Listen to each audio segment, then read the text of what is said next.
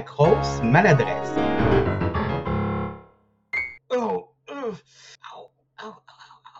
Puis l'autre, là. Bonjour à tous et à toutes et à ceux entre les deux. Bienvenue à un nouvel épisode de La Grosse Maladresse. Puis l'autre, là. Cette semaine, le sujet coiffeur. C'est quoi un coiffeur? Ben, la plupart des gens savent c'est quoi, mais qu'est-ce que c'est réellement? Quels sont les stigmates? Comment arrive-t-on là-bas? Plein de questions comme ça que notre invité va répondre avec nous aujourd'hui. Parce que, évidemment, je ne suis pas coiffeur, donc euh, je ne peux pas répondre. Et en plus, ma psychologue a dit qu'il fallait que j'arrête de parler aux voix dans ma tête, donc euh, je préfère parler à une vraie personne. Donc, on va demander à notre invité la question qui tue. T'es qui, toi? Bonjour, je suis un vrai petit garçon. Enchanté, je m'appelle Marco, je suis coiffeur dans le village. Euh, ça fait maintenant quatre ans, quatre ans et demi que je suis dans le domaine. Euh, c'est quelque chose que j'avais pensé faire depuis vraiment longtemps, mais finalement, j'ai pris beaucoup de temps avant de trouver euh, ce que j'avais le goût de faire. Puis c'est pas loin de l'âge de 27 ans, en fait, que je me suis décidé à aller à l'école en coiffure. Parce que, euh, contrairement à ton visage, euh, t'es, t'es dans la trentaine. Je suis dans la trentaine. Merci de me le rappeler. Mais oui, mais là, je, je m'excuse, écoute. Je dis ça comme si c'était un enjeu, pas pantoute, là. Je suis bien correct avec ça. C'est juste un chiffre, anyway. là. Non, moi, j'essayais juste de détruire ton ego juste avant de commencer. tu. C'est pas évident, ça. Je suis comme Claire Lamarche. Moi, si ça finit pas avec des pleurs, je suis pas content. Je vais t'avouer, c'est plus facile à dire qu'à faire. Oui, ça, c'est sûr. Euh, écoute, euh, t'es coiffeur, mais avant tout, euh, je sais qu'il y a des gens, des fois, ils me disent qu'ils n'aiment pas trop le terme coiffeur. Est-ce que toi, c'est comme ça que tu te qualifies ou tu es un styliste ou est-ce que tu es coloriste ou co- comment tu te qualifies en tant que tel?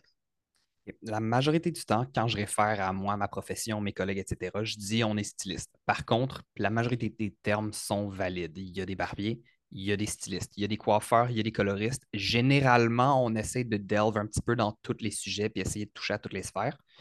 Euh, mais il y a définitivement des gens qui préfèrent, qui ont des spécialités puis qui préfèrent faire certains services. Euh, je dirais c'est propre à chacun. J'ai l'impression que ceux-là préfèrent être référés à comme étant un terme, un terme spécifique plutôt. Euh, très souvent, dans les barbershops, les gens réfèrent à eux-mêmes comme étant des barbiers puis pas autre chose. Par contre, ils ont des bases de coiffure. Je te dirais, c'est pas vraiment qu'il y a une différence entre le tout. Il y en a, oui, définitivement. Euh, c'est plus que. C'est plus le type de clientèle que tu reçois, j'imagine aussi? Ouais, c'est. hmm, C'est plus. J'imagine mal des jeunes demoiselles aller chez le barbier, mettons. Ouais, je pense que c'est ça que j'essaie de dire. Mais ultimement, euh, les barbiers ont généralement des bases en coiffure quand même. Et toi, qu'est-ce qui t'a fait choisir d'aller styliste plutôt que barbier ou autre chose? Qu'est-ce qui t'a fait choisir cette branche-là exactement? Euh, je préfère toucher à toutes les sphères. Je préfère faire du général. Par contre, moi, je me spécialise comme étant coloriste, si quoi que ce soit. Comme dès que j'ai possibilité de faire un service de couleur, c'est sûr et certain que c'est ça que je vais préférer faire. Euh, sinon, je fais pas de barbe. J'aime pas vraiment ça. C'est juste pas quelque chose qui m'attire faire la barbe lors d'un service. Fait que euh, je me nomme pas comme barbier. Si quelqu'un te demandait de lui colorer la barbe, par contre, Ça, c'est différent. Euh, pour l'avoir déjà fait quelques fois, c'est pas évident en termes de. La surface de travail est assez irrégulière. C'est pas évident d'aller comme appliquer ça un peu partout, mais ça reste que c'est fun à faire. Le downside avec ça, c'est que généralement, c'est plus pour de l'éditorial, plus pour du photoshoot. C'est très temporaire. Sauf si la personne a une barbe plus longue, qu'elle garde plus longtemps, généralement, ça dure pas longtemps. Fait que c'est difficile de maximiser ce service-là. hein, Je te dirais que c'est moins rare qu'on le pense, par contre. J'ai des clients à qui je fais racine et barbe pour qu'il y ait l'air le tout euh, uniforme et plus jeune. moi, moi, je suis juste en train de penser à faire ma pro- propre barbe, puis je me dis, tu sais, comme, je ne sais pas si tu as remarqué, j'ai comme un double menton, euh, puis, tu sais, ça colle sur mon chandail, fait qu'il faudrait que je sois de même tout le long de la séance, c'est pas très confortable, mais bref, ça, c'est moi. Euh, écoute, qu'est-ce On qui... peut s'arranger, on a des chaises de barbier. C'est c'est quoi la différence entre une chaise de barbier et une chaise normale? Je m'excuse. Je vais prendre ma chaise d'ordinateur comme exemple. La chaise de coiffure, elle arrive plus bas pour qu'on puisse faire généralement des cheveux plus longs ou avoir la nuque dégagée. Tandis que la chaise de barbier, on veut avoir accès au cou. Fait que souvent, tu as une chaise qui fait ça. Ah, oh. Et là, maintenant, j'ai envie de me faire couper les cheveux et toujours coucher. Ça, c'est un des attraits pour euh, le service de barbe ou aller au barbier, par exemple. C'est qu'ils ont généralement plus des outils spécialisés et tu peux avoir un service plus confortable, plus tailor-made pour toi. Mmh. Ou fait sur mesure pour toi, en fait, pour la personne qui va voir. C'est quoi les études que tu as fait pour en arriver à où tu es aujourd'hui? Est-ce que c'est compliqué? Est-ce que c'est ça semble plus compliqué. Puis généralement, lorsque les gens me posent la question et sont intéressés par savoir, j'ai toujours l'impression qu'ils s'attendent à une histoire abracadabrante super compliquée. Moi, c'était vraiment pas ça. Euh, je dirais, tu as trois voies. Tu as le je vais apprendre sur le tas au fil de la vie pendant que je suis jeune, puis éventuellement, je vais aller dans un salon pour apprendre le tout. Généralement, ceux-là, ils s'en vont à l'école par la suite après pour vraiment apprendre les bases. Euh, puis ensuite, si on s'en va directement à l'école, tu as deux voies. Tu as le public, tu as le privé. Moi, j'ai été au public. Euh, je suis allé à l'École des métiers des faubourgs de Montréal. C'est une école publique qui offre une formation en coiffure de 14 mois. Euh, les professeurs étant super engagés encore dans le milieu, fait en sorte que cette formation-là est complète et actuelle. Euh, il y a beaucoup de salons qui vont préférer des élèves de cette école-là que des élèves d'une école privée. Bien sûr, ça dépend, c'est du cas par cas, chaque individu est différent. Mais considérant que la formation est si bonne, si excellente, ça fait en sorte que les élèves sont vraiment autonome et efficace la majorité du temps. C'est du cas par cas. ça fait en sorte qu'il y a beaucoup de salons, beaucoup d'endroits qui vont préférer ces élèves-là versus des élèves d'une école privée. Il reste que ça dépend d'une école à l'autre, ça dépend d'un individu. Toutes les façons d'apprendre sont bonnes. Mais les écoles privées, souvent, c'est pas comme une espèce de salon de coiffure en même temps, puis ils font des tests ou des choses comme ça, ou? Les écoles publiques aussi. Mon ah école, c'était comme ça. On avait euh, cinq jours. Ben, en fait, j'étais deux jours, donc c'est une formation un peu plus régulière. On a aussi l'option de nuit pour les gens qui travaillent de jour, par exemple. Moi, j'étais deux jours, donc j'allais à l'école pas loin de 30-35 heures semaine. Je faisais du 8 heures à 3 heures à tous les jours, du lundi au vendredi. Les trois premières journées de la semaine, c'est du théorique dans des classes plus régulières, cours d'école. Les deux dernières journées, jeudi, vendredi, c'est de la clientèle. on a deux rounds, avant midi, après-midi, puis on va faire deux services dans la journée, chaque élève quand tu dis la théorie, euh, puis là, j'y vais avec vraiment mes gros préjugés de quelqu'un qui n'a jamais étudié en coiffure, c'est quoi de la théorie en coiffure? C'est vraiment l'explication verbale sur comment faire la chose avec des images, des schémas pour te montrer euh, plus de façon illustrative à quoi ressemble la coupe, comment faire la coupe, des trucs pour vraiment mieux maîtriser ta coupe. Je peux essayer de te donner un exemple. Euh, souvent, on voit euh, le profil d'une tête avec les cheveux tout dressés sur la tête, mais tu vois juste une tranche des cheveux. ça, c'est un exemple de si la personne avait les cheveux entièrement dressés sur sa tête, à quoi est-ce que ça ressemblerait la forme? Fait que là, mettons, tu vois le profil, puis tu vois les cheveux qui participent, qui font tout ça en arrière. Moi, ça me donne une idée de à quoi va ressembler la forme du cheveu. Si j'ai, par exemple, du dégradé ou si c'est plus une coupe carrée. OK, donc ça, aide à la visualisation Exactement. De, ce que vous pouvez faire avec euh, les cheveux en tant que tel. Exactement. Puis euh, pour être parfaitement franc avec toi, la couleur, les cheveux, tous les deux, il y a énormément de théorie à unpack. Mais je, veux dire, avec la théorie aussi, est-ce que vous apprenez parce que j'imagine que la visualisation, c'est très bon parce que moi, tu me mets une tête devant moi puis tu me dis euh, fais une coupe de cheveux là-dedans, je suis incapable de visualiser qu'est-ce que je peux faire? Est-ce que c'est un skill qu'il faut que tu aies naturellement ou ça s'apprend? Les deux. C'est pas évident. Euh, tu n'es pas obligé d'apprendre avec des schémas comme ça, avec des graphiques. Tu peux vraiment juste apprendre avec une personne qui te démontre des exemples sur une tête mannequin. Généralement, on combine les deux.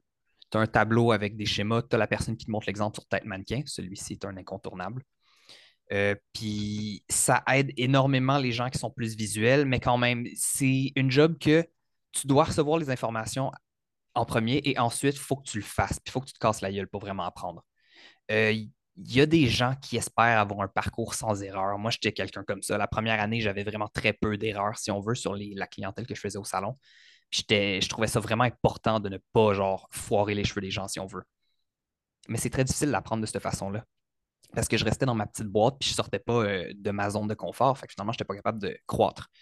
Euh, c'est quand vraiment que j'ai commencé à expérimenter, explorer, puis essayer des différentes affaires, là, il y a eu des moments où est-ce que ça n'a pas marché pour tout, où est-ce que c'était straight up moche. C'est là que j'ai pu apprendre. Ça, c'est des erreurs que je me suis fait dire 4, 5, 6 fois genre, avant de la faire. Je l'ai faite une fois, je ne vais plus jamais refaire. Never again. Mais euh, quand, quand, quand tu fais des erreurs, justement, là, dans le cas où euh, tu es dans une école, puis les, les personnes qui viennent se faire couper les cheveux sont au courant que vous êtes des étudiants, euh, quand on fait une erreur, comment qu'on la règle? Ben, tout le monde est humain. Tout le monde fait des erreurs. Euh, si tu ne fais pas d'erreur, il y a un problème. Le, le plus important, c'est pas de ne pas faire d'erreur parce que les erreurs, ça arrive. Ce qui est important, c'est comment est-ce que tu vas gérer la situation par la suite. Tu ne vas pas juste dire à ta personne, excuse-moi, j'ai fait une erreur, bonne chance, tu peux te trouver un autre styliste, va chez vous. Non, tu vas offrir à la personne un autre moment ou si tu as du temps après ou si tu as encore un peu de temps après ton rendez-vous, tu vas offrir un autre moment à la personne pour pouvoir s'asseoir les deux ensemble pour corriger cette erreur-là. On se fait un plan, on parle de c'est quoi le problème, on le corrige. Autant avec la coupe qu'avec la couleur. C'est juste qu'il y en a que c'est plus facile que d'autres. En couleur, tu as toujours de quoi faire. En coupe, un moment donné, il n'y a plus de cheveux. Mais vous, ils vous apprennent à faire ça directement à l'école ou Non. tout ça, ou est-ce que tu as un professeur qui va régler le problème entre parenthèses? Euh, à l'école, c'est plus le professeur qui va gérer puis établir un plan. Par contre, c'est important pour euh, le bon développement de l'élève de juste être capable lui-même de se faire son plan. Fait que si le professeur est à l'aise dans ce qu'il fait puis est quand même prêt à montrer, à- comment je peux dire ça? Si le professeur est prêt à transformer cette situation-là en situation d'apprentissage, le professeur peut très bien demander à l'élève qu'est-ce que l'élève aurait fait. Généralement, c'est une super bonne façon de faire tu demandes qu'est-ce que toi t'aurais fait pour corriger la situation, qu'est-ce que tu aurais pu faire autrement. Fait que là, ça force la personne à refléter sur ce qu'elle a fait pour isoler les problèmes. Par la suite, les professeurs devraient aider à donner des trucs, mais tu sais, ça, c'est plus le genre de choses qu'on va apprendre en salon par la suite. À l'école, on apprend la base. Ensuite, en salon, là, on apprend à faire des vraies belles coupes. Des vraies belles coupes. Oui, les choix de mots sont importants. C'est vrai que c'est ça. À l'école, c'est pas que c'est laid, c'est que c'est carré, immobile, attexturé. C'est simple, genre, tu sais, tu- Ouais. tu- en tant que client de parenthèse, tu vas pas te faire couper les cheveux dans une école de coiffure en espérant sortir de là avec euh, le look de l'année fashion. Non, tu espères plus aller là pour avoir une coupe qui est moins chère puis aider un élève à grandir. Parce que c'est sûr et certain que si tu payes ta coupe 8 piastres, il y a quelque chose qui se passe. Oui. C'est c'est moins d'une heure à, à salaire minimum. tu sais. Ben, mettons que je m'attends moins à un résultat. euh, Si la coupe à 8 Flabbergastant. piastres, je me dis 30 minutes de temps, genre, that's it, that's all. Pas de couleur. c'est fait. That's it, that's all. Ouais. Que ça, ça Encore- veut dire qu'il faut aller quand même assez rapidement. là. Et t'es-tu game de dire c'est quoi à l'école, juste vraiment quand t'étais à l'école, la pire erreur que t'as faite? Euh, oui, c'est juste que je m'en souviens pas. Ah ben, oui, ah oui, non, j'ai un excellent exemple. Euh, moi, je trouvais pas que c'était une erreur, mais straight up, c'était une erreur. OK. Dans le fond, c'était. À l'école, tu as un certain outil qui est une marotte. La marotte, c'est une tête mannequin. OK. Imagine juste une tête mannequin, elle a des cheveux. Tu utilises ces cheveux-là pour les couper. Ils se régénèrent pas. Fait comme tu commences avec les plus longues coupes, tu finis avec les plus courtes. Fait que là, mettons, euh, pour ton 14 mois, nous, ils nous avaient donné trois marottes, plus euh, au cours de la session, un autre deux marottes qui nous prêtent. Puis une fois de temps en temps, quand tu étais chanceux, ils s'en allaient dans le placard à vieille marotte usée, puis il en sortait une, puis tu pouvais faire quelque chose avec. Là, cette journée-là, c'était une journée exceptionnelle parce qu'on avait comme une classe libre, puis notre prof nous avait tous sorti des marottes neuves. Puis elle nous avait dit on peut faire quelque chose avec. Faites une transformation. Aujourd'hui, on fait une métamorphose. Cependant, vous n'avez pas le droit de couper très court et vous n'avez pas le droit de colorer en noir. On s'entend? Tu ne peux pas enlever le noir puis tu ne peux pas repousser les cheveux. Qu'est-ce que j'ai fait? Sainte, j'ai coloré ça mauve raisin puis j'ai coupé ça à un pouce de la tête. Exactement ce qu'il fallait pas faire. J'étais à peu près à un tiers de mon processus. Genre, je venais de finir comme une bonne quantité de la couleur, je viens de commencer la coupe, elle vient me voir, elle est en catastrophe, hein, genre, elle se tient les cheveux, bien comme t'as ruiné ma marotte. Je suis comme, ben, c'est stylisé, c'est cute, tu sais. c'est c'est- c'est une marotte de compétition, je vois pas le problème. Euh, Mais c'est en beau fait, ce que je viens de faire. C'est quoi le problème? Ben, à part le fait que c'était laid, j'étais très désillusionné à ce moment-là. là. C'était Ah, quand même moche. C'était pas ça le problème. Le problème, c'est que j'aurais pu garder des cheveux sur cette marotte-là pour qu'un élève dans le futur fasse quelque chose avec. Puis là, je réalise, j'aurais dû faire ça. C'est pas fin de ma part, mais écoute, à ce moment-là, moi, j'étais vraiment parti sur mon idée. là. Je faisais une coupe couleur de compétition. Est-ce que C'est stage devant mon public, je faisais mes affaires. est-ce que c'est là que tu as pris ton goût pour les couleurs? Non, ça c'était bien avant. OK. Ça, c'est euh, depuis toujours. Du moment que j'ai commencé en- à penser à aller à l'école de coiffure, je, sav- je savais que c'était coloriste que je voulais faire. Ah, t'as déjà avant d'y aller, c'est ça que tu voulais, puis c'est ça que tu savais. Ouais. Ah, OK, ça c'est bon. Dans ton parcours de travail, euh, pourquoi est-ce que c'est sur le tard que tu as décidé d'a- d'aller en coiffure? Sur le tard, je suis pas sûr de comprendre. Ben, à 27 ans. Ah, ok, Comme- ouais. Euh, j'ai pensé à ça quand j'étais plus jeune. Je me souviens que j'étais en secondaire 2 puis je pensais aller en coiffure plus tard. Euh, il y a eu un moment où est-ce que, quand j'étais euh, en secondaire 2, justement, on venait de commencer l'année. Mon professeur de mathématiques, c'est notre premier cours avec lui. Il nous demande de faire un tour de classe. On va se présenter, dire quelque chose qu'on aime de nous, puis qu'est-ce qu'on veut faire dans le futur.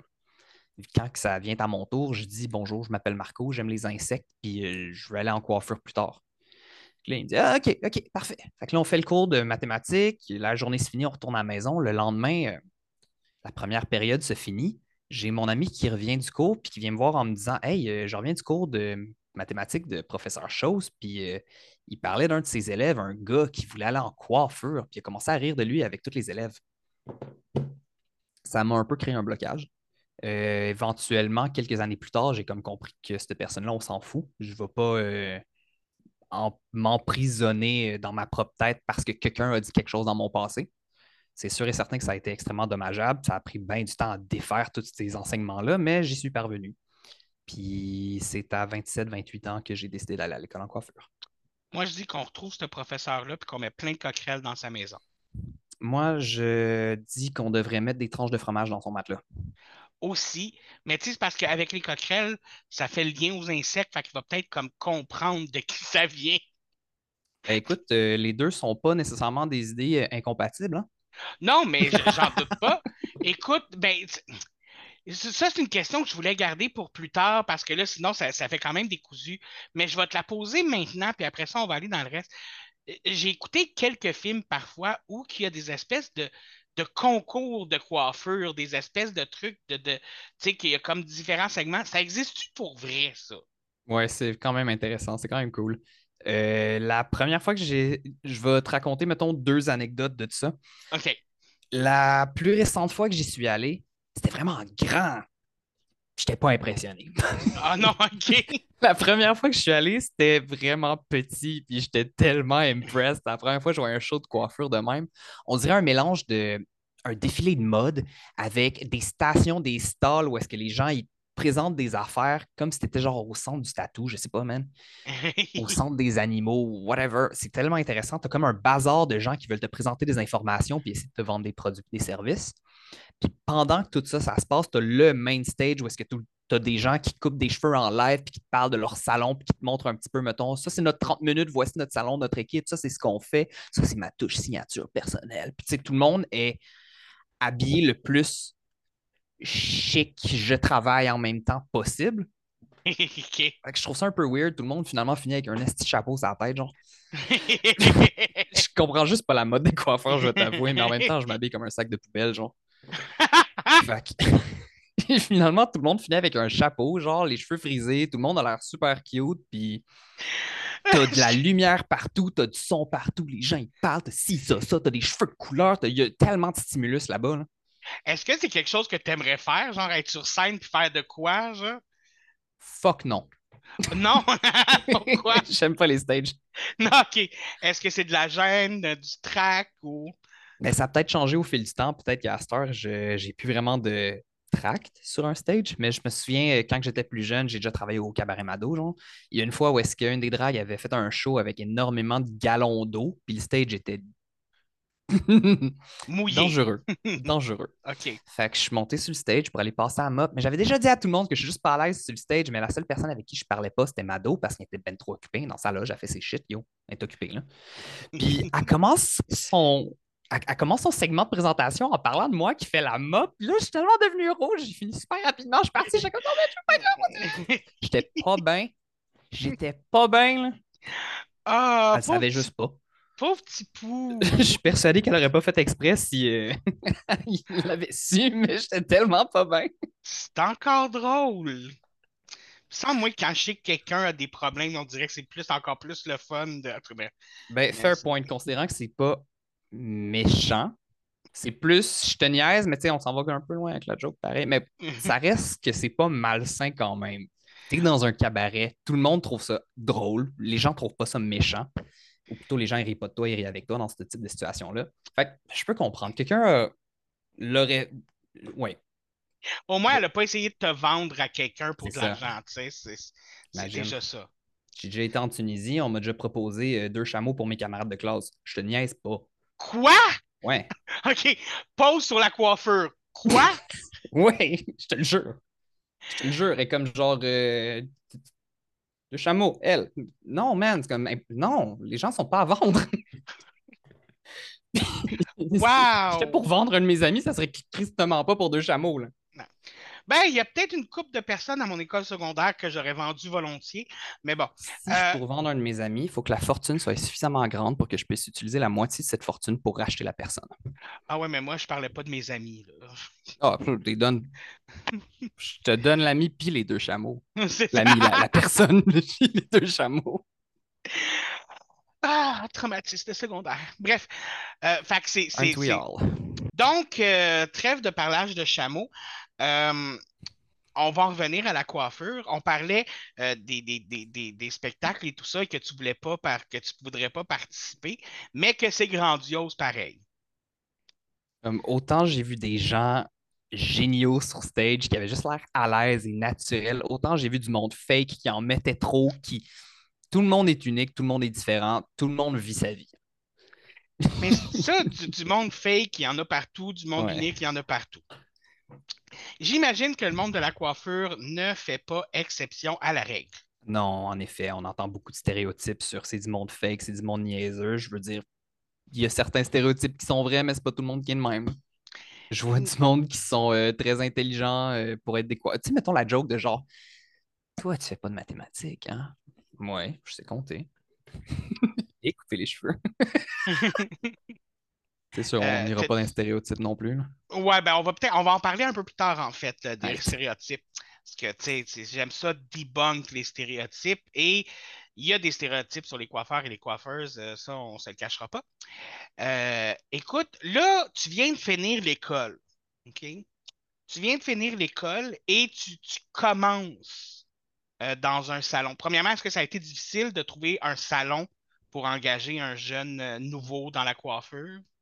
Non.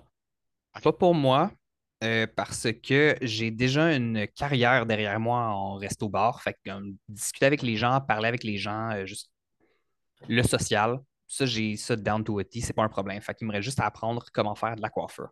Fait que déjà là, je pars avec un avantage versus la moyenne des étudiants. Euh, je te dirais en général, non, ça devrait pas être trop dur de se trouver une place dans un salon, juste pour la simple et bonne raison que tout le monde a des cheveux.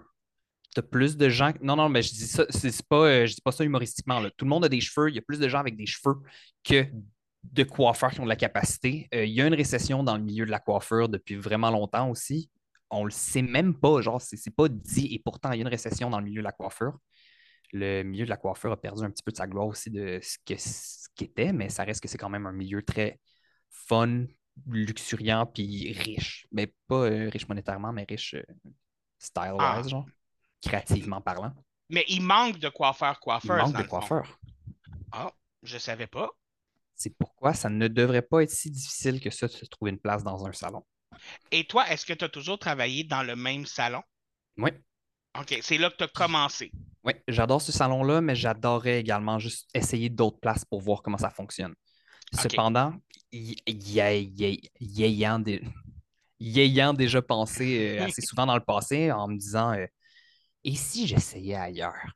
Je reviens toujours à la même affaire. Je vais aller à une nouvelle place, recommencer avec la clientèle, recommencer avec apprendre l'endroit, puis finalement juste recommencer au point presque de départ. Il n'y a pas grand-chose qui va changer. Qu'est-ce qui va changer? C'est que je vais peut-être avoir des collègues avec des habitudes différentes, mais je vais peut-être en avoir aussi qui vont me taper ses nerfs. Fait que pour changer, dans le fond, ce que j'essaie de dire, c'est que le salon où est-ce que je travaille là est vraiment exceptionnel. Fait je vois pas pourquoi est-ce que je sacrifierais ça pour un peut-être salon aussi, mais, aussi bon ou meilleur. Mais j'imagine aussi qu'il y aurait de la clientèle qui te suivrait, veux, veux pas, là. Oui et non. il y en a, ben, il y en a qui vont pour le coiffeur plus for que, sure. que le salon en lui-même. Oui. Puis surprisingly, je suis vraiment surpris à toutes les fois de réaliser que j'ai vraiment une très bonne clientèle, malgré le fait que ça fait pas si longtemps que je suis en coiffeur. là. Trois ans, euh, trois ans, c'est bien. hein. Moi, je peux te dire que tu as le meilleur client que tu- n'importe quel coiffeur peut avoir. Hum, dab. Euh, ça, c'est moi. hein, C'est moi. Parce que oui, on va le dire, je vais l'avouer, tu es mon coiffeur. Avez-vous vu ses beaux Ah! cheveux? Ben, Il a pas fait de revitalisant. Il me l'a dit! mais oui, mais là, tch- en plus, genre, comme je m'en allais te demander comment tu trouves mes cheveux aujourd'hui. Comme... Ils sont, ben, ils sont super bien coiffés, mais en même temps, tu sais, comme moi, t'as quelque chose qui écrase le dessus, fait que euh, Ouais, on ben, est limité dans ce qu'on peut faire. Exactement, tu sais, je veux dire, je ne vais pas commencer à me faire une, une coiffure à la Cruella de Ville super euh, compliquée non plus, là. Pourquoi pas? Ben, avec Un casque dessus, avec un casque dessus, ça va tout le, tu sais, comme, tu sais, comme, tu sais, tu sais, le, Ouais. Ouais. Le... ouais, le terme technique, je suis sûr, c'est ça, c'est le... Ouais. Euh, écoute, donc, ça n'a pas été trop compliqué de te trouver euh, un salon parce que tu disais que tu avais de l'entre-gens puis que tu étais capable de. Tu savais comment te vendre finalement. Tu sais, j'ai quasiment commencé après 30 ans, tu sais. À l'âge de 30 ans. Donc, ça fait combien de temps que tu fais de la coiffure? Ça fait maintenant 4 ans que je fais de la coiffure. 4 ans et demi, en fait. Ça passe extrêmement vite. J'inclus l'école parce que tu travailles sur clientèle pendant 14 Ok. mois. C'est important de le considérer l'école. Tu fais la chose. De toute façon, euh, les les- il y a beaucoup de gens qui pensent que, comme bien des métiers, tu vas aller à l'école, tu es formé pendant un certain nombre de temps, tu sors de l'école, paf, tu es prêt. Non.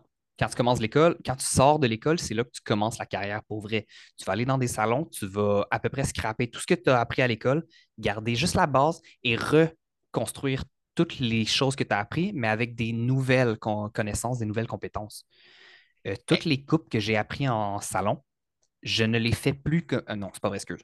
Toutes les coupes que j'ai appris à l'école, je ne les fais plus comme je les faisais à l'école. Ils ont tous évolué. C'est maintenant des coupes que je fais en salon. C'est quelque chose que tu ne peux pas apprendre à un étudiant parce que il y a vraiment beaucoup de stock à apprendre. On va y aller étape par étape. Si je t'apprends tout en même temps, je t'ai perdu. C'est Ben- sûr et certain, genre, que tu n'as plus le goût de revenir en coiffeur. Mais premièrement aussi, j'imagine qu'il y a toute le- l'espèce de concept de ça dépend de- du cheveu qui est en avant de toi, ça dépend de facteurs A, X, Y, Z. Ça, ça revient toujours à la base, c'est l'analyse du cheveu, la consultation. Et euh, quand tu as commencé au nouveau salon, ça a été quoi le plus dur dans ta transition école-salon?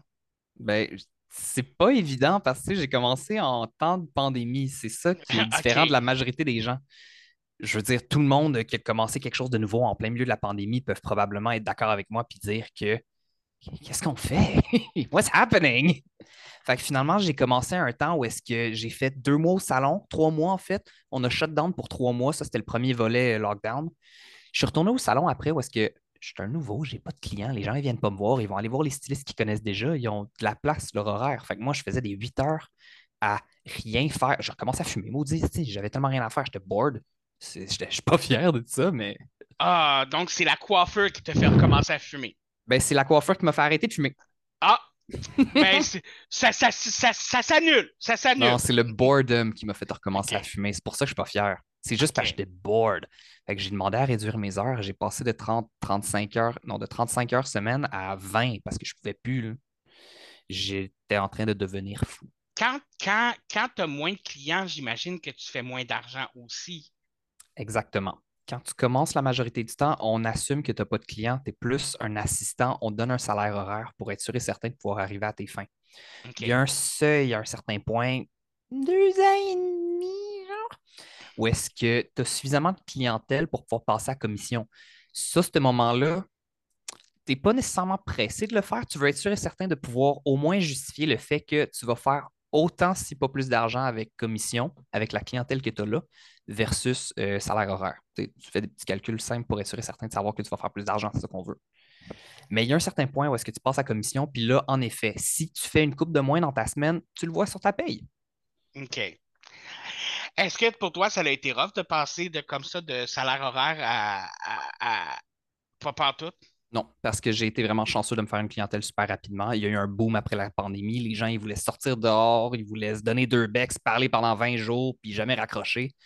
Euh, fait qu'ils venaient au salon pour avoir l'air cute. Tu sais, je veux dire, les gens, ils commencent à sortir. J'ai fait énormément de, connaissances au cours des trois dernières années, justement, grâce à ça. Plus spécifiquement au cours des deux dernières années. Après ça, la, la rétention client est importante. Euh, ça n'a pas été difficile de passer à commission. Euh, non, non, c'est ça.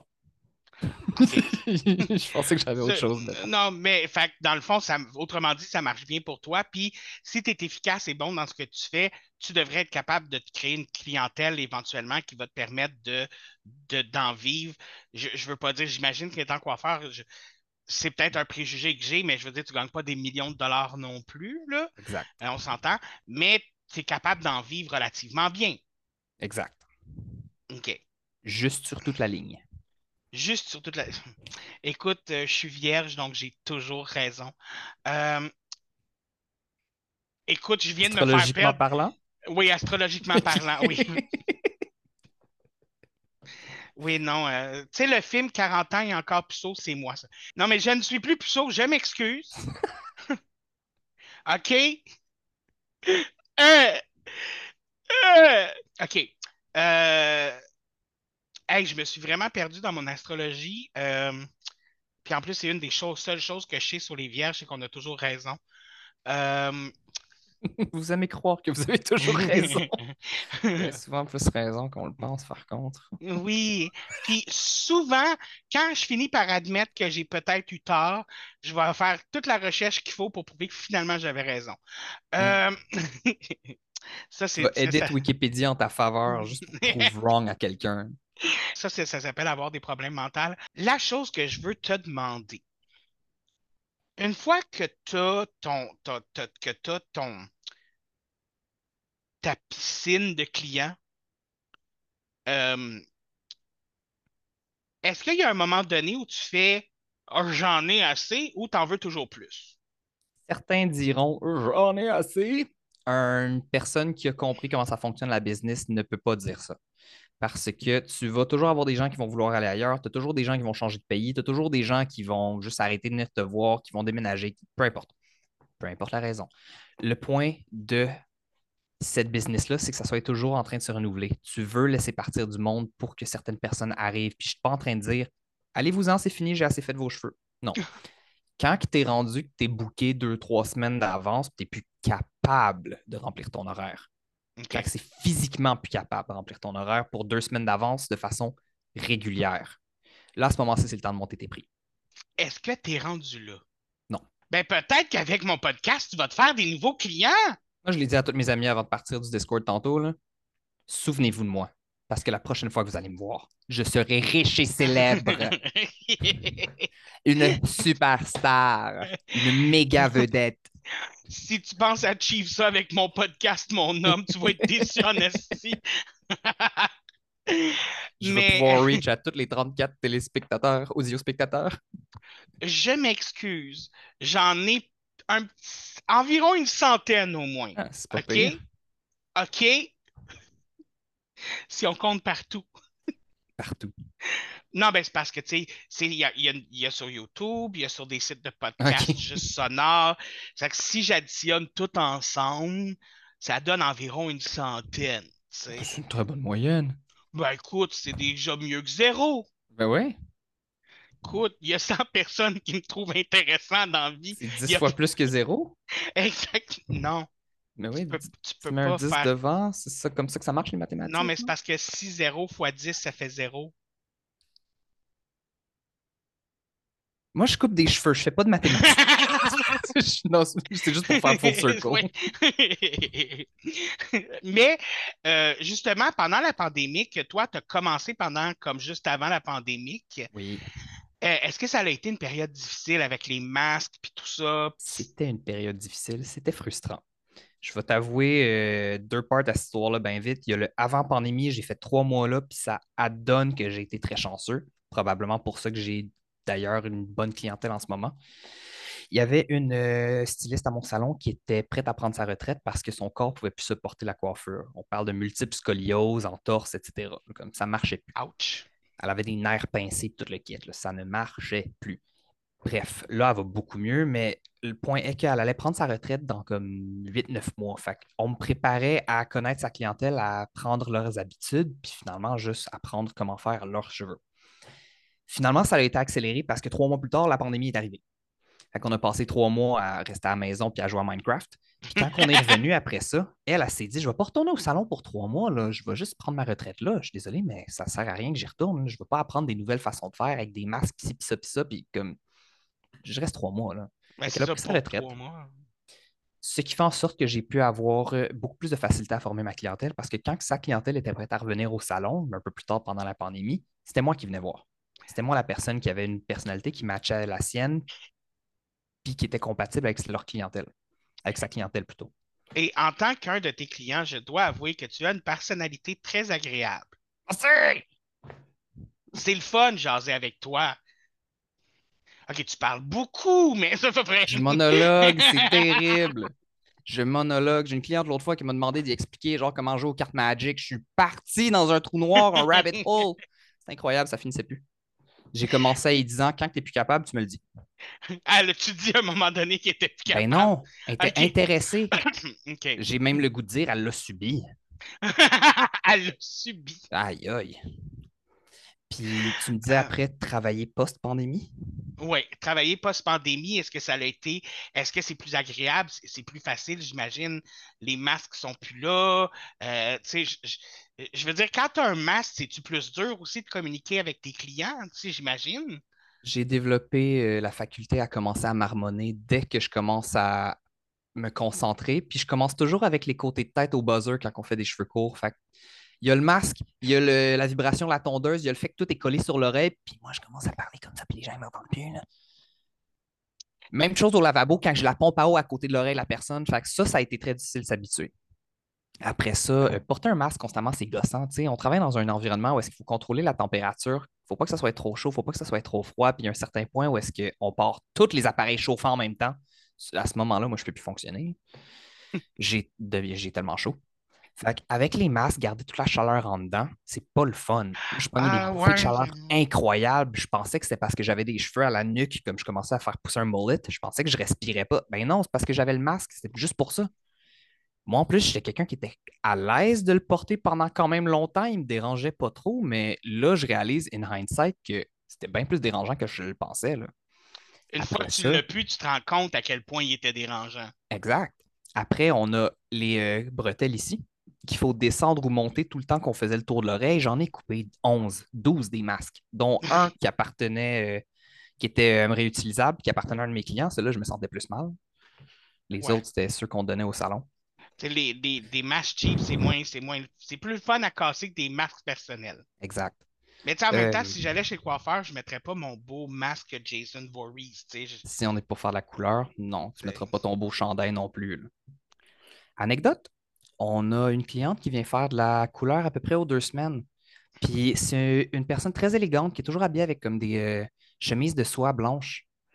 Sont super belles, ces chemises de soie blanche. Puis elle vient directement du travail après euh, le travail pour venir faire faire sa couleur. Mais moi, je stresse à toutes les fois que je vois la couleur proche de son chemisier blanc. Je me dis, man, tu vis dangereusement.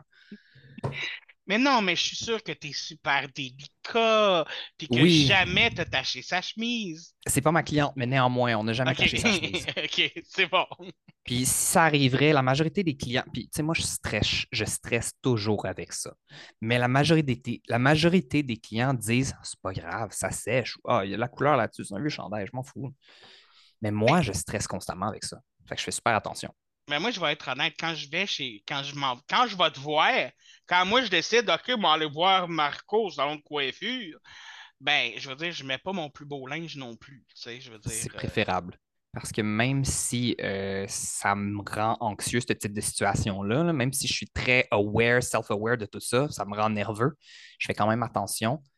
Mais je me dis aussi, si la personne a choisi de venir avec ce vêtement-là, c'est parce que la personne assume que s'il y a quelque chose qui arrive, c'est correct.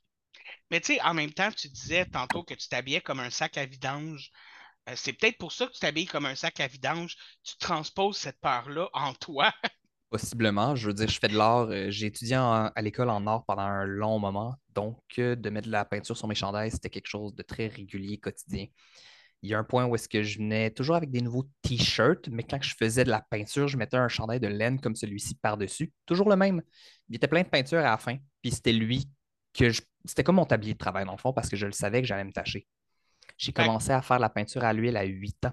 Ma prof, elle me disait toujours si tu te tâches pas, hmm, t'es-tu t'es-tu vraiment un vrai artiste? si tu te salis pas. Genre. Puis dans le fond, tu sais, c'est pas qu'elle veut dire si tu travailles proprement, t'es t'es une merde. Non, ce qu'elle voulait dire, c'est sois passionné, genre, et pas peur de mettre les mains dedans. C'est sûr qu'elle le disait peut-être pas nécessairement de la bonne façon. Mais 20 ans plus tard, quand on analyse bien comme faut le message, c'est cute. Ben, c'est des conseils qui peuvent suivre dans beaucoup de situations.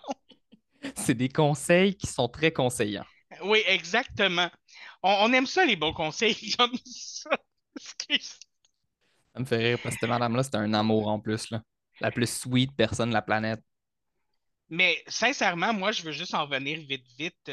C'est, effectivement la première fois que je te vois pas juste porter du noir. Écoute, tantôt, t'es popé sur la vidéo, puis j'ai fait comme Ah, il porte de la couleur des fois? c'est un My inside God! joke avec mes colocs. que tu t'habilles toujours en noir? Il y a mon colocataire Christian qui me. Il me. Comment je peux dire? Il me. Il est constamment sur mon cas parce que je t'habille en noir. Puis il me dit, même quand tu t'en vas pas au travail, tu es habillé en noir. Ben, j'ai commencé à vraiment beaucoup aimer les vêtements noirs depuis quelques années. Surtout que c'est facile à juste pas avoir à choisir le matin. En plus juste, de ça, t'essayes juste d'être un nouveau Gen Z, emo boy, e-boy, là. Avoue-le, avoue. ben, le inside joke, c'est que quand que j'étais en congé, euh, c'était une journée fériée, j'étais en congé, je suis resté en pyjama, ou plutôt j'ai choisi un pyjama pour cette journée-là. Ça adonne que jusqu'aux bobettes, tout était noir. J'étais mad. J'étais en fin de semaine, le sujet est arrivé sur la table, je suis confronté à mon coloc, puis il me dit Ouais, de la couleur, hein? Puis je suis comme Ben, je suis en pyjama, puis je regarde mon pyjama, puis il est tout noir. Fuck. Et, en tout cas, J'ai toujours été habillé super coloré en plus dans le passé, là, extrêmement coloré. mais en plus, t'as une personnalité colorée aussi. Je veux dire, comme. En tout cas, bref, ça, c'est un autre sujet. Astrologiquement parlant, les scorpions aiment le noir, fait que tu sais, moi je trouve que ça colle. Ok, c'est beau, ramène l'astrologie, là. Toujours, c'est mon péché mignon. J'aime bien trop ça référer à l'astrologie de façon ostentatoire. Écoute, mais ost- ostentatoire, oh my God. Ah. Les... Tu sais, tu disais tantôt que c'est pas parce que t'es coiffeur que t'es pas intelligent. Tu vois, tu utilises des beaux mots. Je l'ai-tu bien utilisé par contre? Bien sûr que oui. Excellent, parce que je pouvais pas Tu vois? confirmer dans le moment présent. Mais euh, parlons de clientèle maintenant. J'imagine que la clientèle que tu gardes, c'est une clientèle que tu apprécies. Euh, Est-ce qu'il y a des clients que tu, tu apprécies pas ou que tu décides de ne pas recoiffer? Est-ce que ça arrive? J'ai de la misère avec le ne pas recoiffer. Je préfère laisser cette décision-là à la personne parce que même si moi, j'ai pas nécessairement apprécié la personne, ça veut pas nécessairement dire que la personne n'a pas apprécié son moment. Peut-être que j'ai été euh, à un moment ou une expérience dans sa journée qui était vraiment le fun, puis que la personne a aimé ça. Si c'est le cas, je ne veux pas nécessairement enlever ça à la personne. Mais il y a des moments où est-ce que ça devient un peu too much. J'ai eu quelques personnes que j'ai laissé aller de même. Il y en a une que c'était parce que je me sentais pas à l'aise de faire ses cheveux skill-wise. J'ai fait quelques erreurs dans ses cheveux. C'est une personne qui est anxieuse à aller au salon. Je ne voulais pas être la personne qui fait en sorte qu'on prend un gamble à toutes les fois. Est-ce que ça va être cute? Est-ce que je vais haïr ça? Non. Je veux qu'elle aime son expérience. Je l'ai placée avec quelqu'un que je sais qu'elle va être à l'aise, elle va faire, elle n'aura pas de problème avec ses cheveux. Donc, c'était vraiment au niveau, euh, euh, pas de talent, mais au niveau de c'est une personne anxieuse. euh, ce qu'elle veut, c'est toujours un peu complexe. Genre, j'aime mieux vraiment mettre ça dans les mains de quelqu'un qui, qui, Ouais. qui va y faire ça comme elle veut, tu sais. OK. Il y a une personne une fois qui a été beaucoup trop exigeante par rapport à ce que j'étais capable de faire. Cette personne-là, ça s'est filtré tout seul, mais néanmoins, si elle était revenue au salon, elle n'a pas aimé son expérience, elle ne serait pas revenue euh, avec moi. Mais Hmm. si elle était revenue et elle avait demandé pour moi, j'y aurais dit Je m'excuse, mais je vais te placer avec quelqu'un d'autre. Est-ce que tu serais à l'aise avec un autre de mes collègues? Mais est-ce que ça t'est déjà arrivé de faire ça, de dire euh, non, je Je m'excuse? me suis jamais rendu là. OK. Ah, quand même. Il y a eu une personne, par contre, que j'ai dit, puis c'était pas. euh, à la personne que je l'ai dit, c'est à mon, mes collègues de travail, je leur ai dit, je leur ai dit, je ne veux pas être pair avec cette personne-là, ils le savent. Ils ne vont pas me pair avec cette personne-là. Puis si, si je vois cette personne-là sur mon horaire, je vais simplement la rebooker avec quelqu'un d'autre. OK. OK. Donc, c'est. Cette c'est- personne-là, c'est pas un match pour moi, puis c'est correct. On n'est pas Oh. obligé de plaire à tout le monde.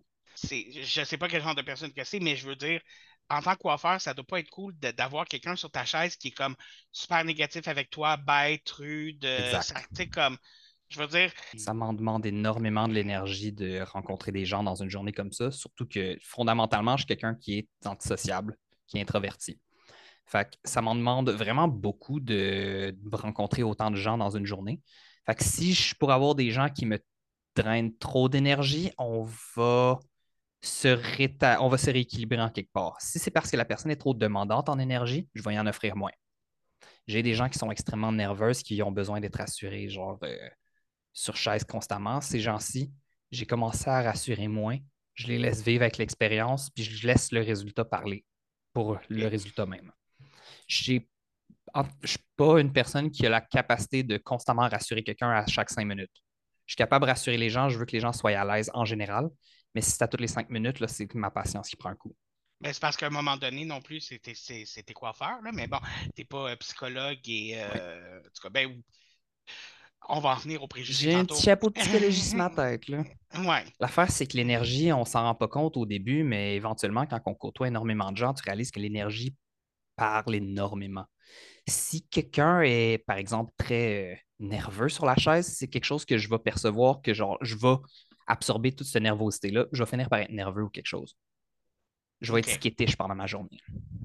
Mais eh, eh, au nombre de... Écoute, premièrement, tu as dit que tu étais introverti puis que tu étais antisocial. Premièrement, je, je vais être honnête avec toi, je suis surpris parce que, euh, tu sais, moi, je te connais en milieu de coiffeur, tu sais, puis tu n'as pas l'air de ça du tout, tu sais, tu es comme... Tu es, enjoué, tu, tu parles, tout ça. Euh, Est-ce que c'est une espèce de, de persona que tu es obligé de mettre par-dessus ton, antiso ton antisocial puis ton introvertissage? Hey, là, j'invente des beaux mots, là. Quand j'étais plus Euh, jeune, oui. Quand je travaillais dans les restaurants, principalement, oui. Euh, du moment que j'ai commencé ma vie euh, comme barman, là, ça a changé. J'étais content de rencontrer du monde en milieu de travail. Mais reste que quand je suis en milieu de travail, j'ai mon petit chapeau, je suis au travail. Je ne suis pas euh, chez nous à la maison en train de relaxer. Si je m'en vais au bar, ça me demande de l'énergie. Je ne vais, pas, euh, je vais pas recharger mes batteries. Moi, je vais recharger mes batteries en venant à la maison puis en faisant mes propres affaires à moi, en parlant à personne. OK. C'est pas rare aussi qu'à la fin de ma journée, considérant que c'est extrêmement demandant faire la coiffure, autant physiquement parce que c'est constamment en train de bouger, autant cérébralement parce que si tu ne te poses pas une question à chaque action que tu fais, tu ne le fais pas bien. Ça fait en sorte que ça te demande énormément d'énergie.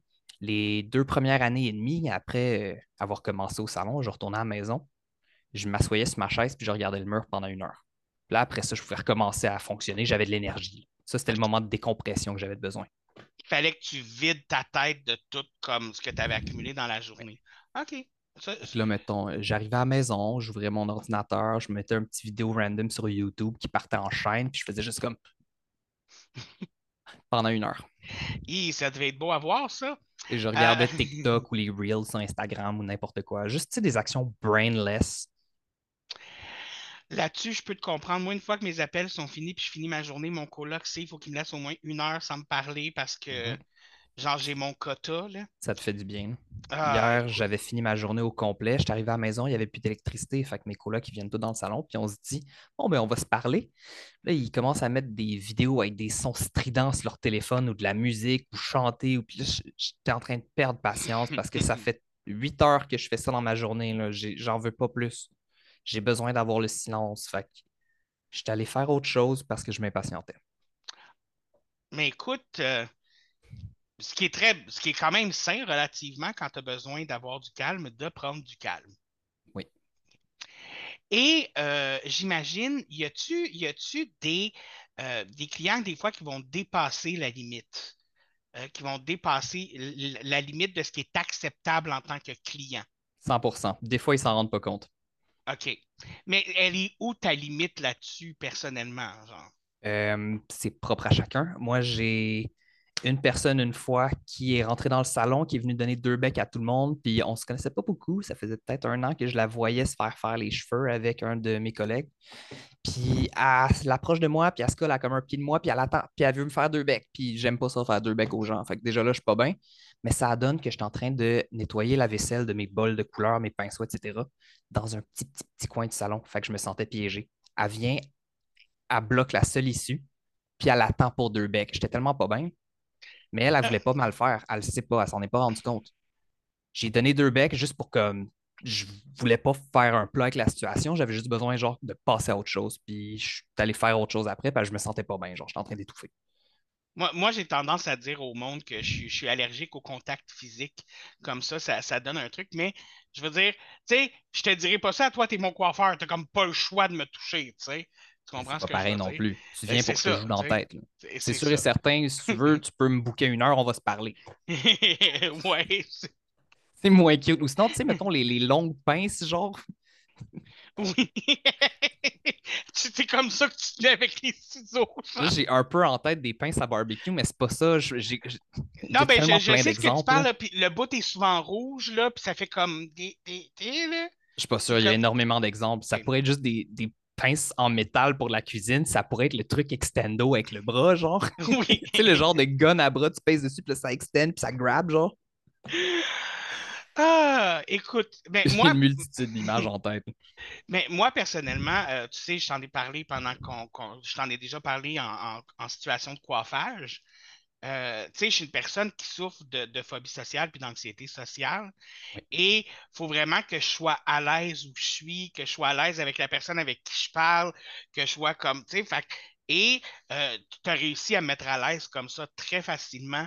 Tu as réussi à me mettre à l'aise très vite, puis tout ça. Fait comme, je pense que c'est pour ça aussi que je suis retourné te voir après, veux, veux pas, là. Euh, T'as quand même, tu sais, tu dis que tu es antisocial puis que tu es, introverti, tout ça, mais au travail, personnellement, je trouve que tu as cette empathie-là envers, ben, tu l'as eu envers moi, en tout cas, d'être respectueux puis de mettre le monde à l'aise, personnellement. J'en ai long à dire là-dessus. Là. Sais-tu comment longtemps j'ai dû être violent envers moi-même pour apprendre justement c'est quoi les limites de moi puis des gens? Ah oui? Sais-tu à quel point j'ai dû être placé dans des situations malaisantes par du monde que je connaissais ou que je connaissais pas pour pouvoir apprendre c'est comment qu'on fait pour éviter ces situations malaisantes-là? Pourquoi est-ce que je suis pas confortable dans cette situation-là? Ça m'en a pris long un parcours avant de pouvoir comprendre comment faire pour faire en sorte que les gens soient à l'aise. Pourquoi est-ce qu'on veut que les gens soient à l'aise? Moi, au début, euh, quand j'étais plus jeune, je me disais, Ben non, tu t'en vas voir le dude, il coupe les cheveux, tu retournes chez vous, c'est pas même compliqué. Tu t'en vas tes amis après, tu joues aux cartes. Kim, il y a du monde qui sont pas capables de respirer tellement qu'ils sont anxieux. Mais y y a- les, t'as-tu des exemples de situations de très malaisantes auxquelles il a fallu que tu t'habitues? J'ai une euh, cliente qui manquait son rendez-vous une fois sur deux parce que elle faisait des crises d'anxiété à peu près 10 minutes avant de quitter chez elle pour venir au salon. Puis c'était toujours un no-call, no-show. Fait qu'au début, j'étais comme. Hmm. Après, elle m'a expliqué un peu sa situation, puis j'ai compris, OK, je, comprends. Je comprends aussi que je comprends pas exactement c'est quoi vivre de l'anxiété, mais je comprends que c'est tristement pas le fun pour la personne. Que, soyons conciliants. Fait que là, toutes les fois, mettons qu'elle manquait son rendez-vous, no call, no show, je me disais, c'est pas grave, c'est juste la coupe. C'est comme 30 minutes, 45 minutes sur mon horaire, au pire. Quand que ça a commencé à être de la couleur, là, ça a commencé à me gosser un peu plus parce qu'elle me réservait toujours le prime spot vendredi soir, puis elle se pointait jamais, jamais pour la couleur. Fait que j'ai dit, écoute, on va juste pas faire la couleur, on va faire la coupe. À un certain point, ça a commencé à être juste beaucoup. Fait que j'ai dit, parce que je veux dire, je veux être conciliant envers la personne, je veux donner énormément de chance aux personnes, mais après ça, si les gens euh, ont certaines conditions, certains empêchements, je ne peux pas être responsable de ça non plus. Comme la personne ne peut pas choisir c'est quoi mon horaire. Fait à un certain point, j'ai dit écoute, ça va me faire plaisir de faire tes cheveux. Genre, je n'ai pas fâché ou quoi que ce soit, il n'y a rien de mal. J'aimerais juste par contre que marche, viens voir au salon si on a de la place le jour même. Chances are, on risque d'en avoir. Ça va nous faire plaisir de faire tes cheveux. Je peux juste pas te bouquer d'avance. On en a Mais- plusieurs du monde de même parce qu'il y a bien du monde qui sont dans, dans plein de situations différentes. là. Mais je, je la comprends tellement ta cliente d'une certaine façon parce que personnellement, mais avant de venir chez, chez- chez- dans le salon de coiffeur pour me faire coiffer les cheveux, il faut tout le temps que je prenne une demi-heure avant de partir pour faire de la visualisation. Je sors, je m'en vais chez le coiffeur, ça va bien se passer. J'ai confiance en Marco. Tu sais, comme. Euh, Fait que, j'ai- tu sais, j'ai j'ai tout un processus pré-coiffure, là. Mais dans le cas de notre relation, tu es chanceux aussi parce que ça s'est toujours bien passé. Ouais. Imagine la quantité d'histoires que tu entends où est-ce que les gens sont allés voir des euh, coiffeurs, stylistes, barbiers, etc. Puis l'histoire d'horreur ensued. J'en ai eu plein des histoires de même, moi, avec. J'en ai vécu des histoires de merde dans les salons. C'est Ah. important que tous les stylistes qui travaillent dans des salons comprennent qu'il y a eu beaucoup d'histoires de même, que leurs clientèles ont vécu. C'est important de les rendre à l'aise. Tu veux pas leur faire vivre quelque chose de même. Puis, veux, veux pas, tes cheveux, c'est quelque chose qui, que tu présentes au monde, que tu peux pas toujours cacher. Euh, puis, ça joue beaucoup sur l'estime de soi. Fait que ça peut Oui. facilement devenir traumatisant. C'est sûr, c'est pas traumatisant comme un meurtre ou une tentative de meurtre, là, on s'entend, mais je Ça veux dire, reste que c'est plus traumatisant qu'on le réalise. ouais. ou du moins, ça dépend aussi, c'est différents degrés pour différentes personnes. C'est euh, avant de commencer à travailler en coiffure, je travaillais, je n'étais pas confronté avec des miroirs toujours. Je ne travaillais pas avec un miroir dans ma face pendant 10 heures de temps. Encore là, j'en ai un ici, genre là, là. ouais. Genre, je suis juste constamment confronté à des miroirs. Avant, je me regardais jamais dans le miroir, mais depuis que je suis en coiffure, il y en a tout le temps. Je n'ai pas le choix. Je me vois toujours. Dès que je me lève la tête pour regarder la personne, le premier réflexe, c'est que je me regarde eye contact dans le miroir, puis après, j'ajuste mes yeux. Je suis toujours en train de me voir. Ce qui signifie que si j'aime pas mes cheveux, ma tête, etc., ça se représente directement sur ma confiance en soi. Les gens, ils me demandent, tu changes tout le temps de couleur de cheveux, tu changes souvent de couleur de cheveux? C'est parce que j'ai remarqué qu'à toutes les deux semaines, je commence à plus aimer mon image. C'est juste parce que mes cheveux, ils repoussent, puis je réalise, j'aime pas avoir la longueur de ses côtés. C'est comme Fait un cycle de deux semaines. Tu, tu veux comme être vraiment à l'aise avec ta propre image parce que ça t'est remis d'en face tout le temps à cause des miroirs aussi? C'est ça, c'est comme je suis tout le temps confronté à cette image-là. Fait que à toutes les fois, mettons que je regarde, là, je suis comme je suis pas à l'aise avec mes cheveux ou quelque chose, ça, ça se joue directement sur l'image de la personne, moi, dans ce cas-ci. Ouais. Ça m'en a pris un moment avant de réaliser à quel point c'est important pour l'image d'une personne. Tout le monde care à propos de ça à différents degrés. Moi, j'ai remarqué qu'à toutes les deux semaines, mes cheveux commencent à repousser. Puis là, j'étais comme shit, c'est qui cette personne-là? Genre, j'aime pas, j'aime pas ça. Fait que généralement, si je suis pour faire la coupe aussi, ça donne mieux, je vais peut-être faire de la couleur. J'ai changé de couleur de cheveux vraiment souvent au cours des dernières années. Ben, déjà là, juste depuis que tu es mon coiffeur, je pense que j'ai vu comme. Là, je m'en allais exagérer en disant 36 couleurs, mais tu comprends ce que je veux dire. là? On a tellement pas vu beaucoup en plus. La- le, le pic, c'était avant que tu viennes au salon. Ah oui? Ah, ok. Ouais. Damn! J'ai pas commencé à aller dans le salon de coiffeur assez vite. Mais Euh, pareil, t'es arrivé au moment où est-ce que je commençais à être de plus en plus à l'aise avec faire la coiffure, faire la couleur. Fait que t'as vu les plus belles couleurs. Je suis arrivé au bon moment. Ouais. Bref, euh, écoute, avant d'embarquer, parce que là, je veux arriver dans les stéréotypes un petit peu après, euh, j'ai juste une dernière question par rapport à ta relation avec ta clientèle.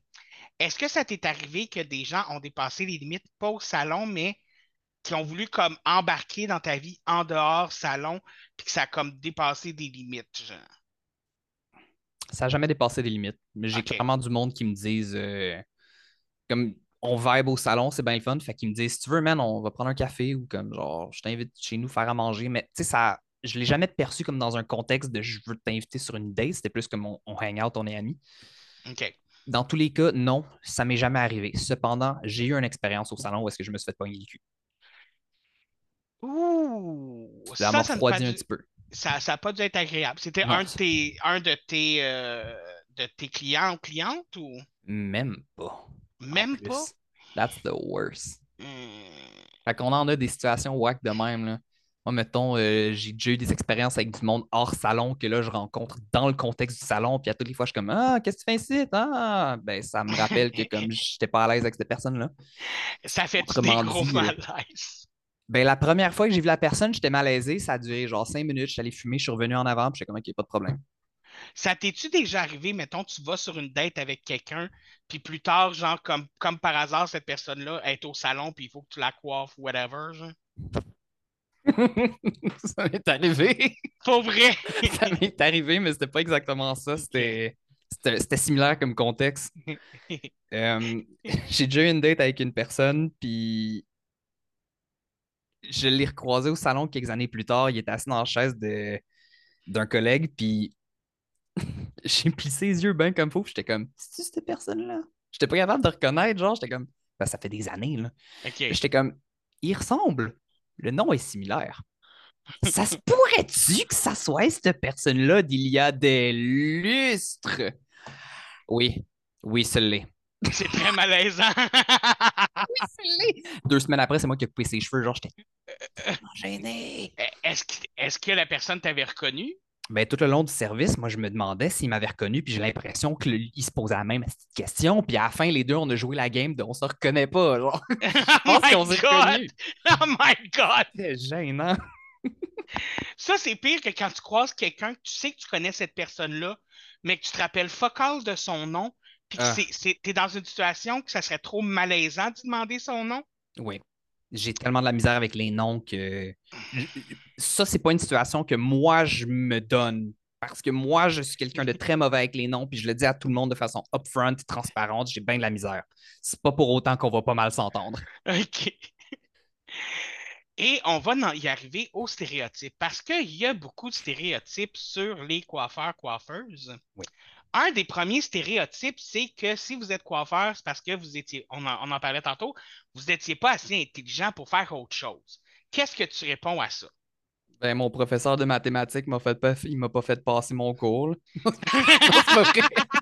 Ce que je réponds à ça, c'est up yours, les stéréotypes, man. Je veux dire, des stéréotypes, il y en a partout. Ça suggère des choses, mais finalement, c'est plus euh, intolérant qu'autre chose. Mais est-ce que tu as l'impression qu'il y a des, des- des clients qui viennent puis qui ont ce stéréotype-là dans la tête là, par rapport euh, que, qui, qui, qui, qui prennent d'emblée que tu ne seras pas intelligent, genre? J'ai pas l'impression. La majorité du temps, c'est plus en joke, en satire qu'on en parle. OK. on tourne ça au ridicule, puis on, on dit des affaires comme. J'ai pas, j'ai pas d'exemple, mais comme. On joue la game. Les gens, nos clients aussi, les invités au salon jouent aussi la game. Ils en parlent jamais de façon sérieuse et méchante. C'est toujours drôle et humoristique. Ha ha ha. Mais en même temps, c'est parce que la moitié du staff au salon aussi, c'est des, c'est des éducateurs. Puis ces éducateurs-là, ils sont allés donner des cours dans des salons à ben des places. Puis ils ont connu du monde. Du monde qui posait des questions un peu farfelues. Fait que, tu sais, mettons, euh, là, j'ai un exemple concret, la fameuse question de C'est quoi ta formule pour les blonds? Ben, je sais pas, il y en a autant de formules que qu'il y a de monde sur la planète, tu sais. Tous les cheveux sont uniques. Tes cheveux, c'est pas les mêmes que les miens, ni que les siens. Fait que non, je peux pas te donner la même formule, tu sais. T'es en train de dire qu'on n'a pas les mêmes cheveux? Exact. Ah, wow, je m'excuse, mais je pense que c'est de la discrimination envers mes cheveux. Check ben, j'ai un exemple pour toi. Ah, vas-y. M'a prendre ton blond, m'a prendre mon cuivré. Là, Oui. ça ici, là, c'est des exemples de merde parce que c'est Oui. clairement pas le même projet. Mais je veux faire comme quelque chose comme un blond, genre. Ben là-dessus, je vais devoir mettre bien du cendré pour couper les oranges, tu sais, parce que Oui. j'ai pas bleaché assez. Fait qu'on va devoir faire un blond plus foncé avec bien de cendré. Cendré, c'est à base de bleu. Il faut couper les oranges. Toi, si je prends la même formule puis je le mets sur ton blond, tu vires bleu. Tu vires bleu comme tes rideaux derrière toi. Sont pas bleus, sont gris, mais Bleu comme tes yeux de bord. OK. Parce que la formule n'est pas conçue pour l'absence de cuivré dans ton cheveu. Elle est conçue pour la présence de cuivré dans le mien. Fait que si je prends la même formule pour tout le monde, ça ne marche pas. Justement, un de mes pires erreurs, c'est ça. J'ai pris, j'ai considéré les euh, cheveux c'est les poivres comme si ils étaient tous pareils. Parce qu'à l'école, en coiffure, ils te montrent la base.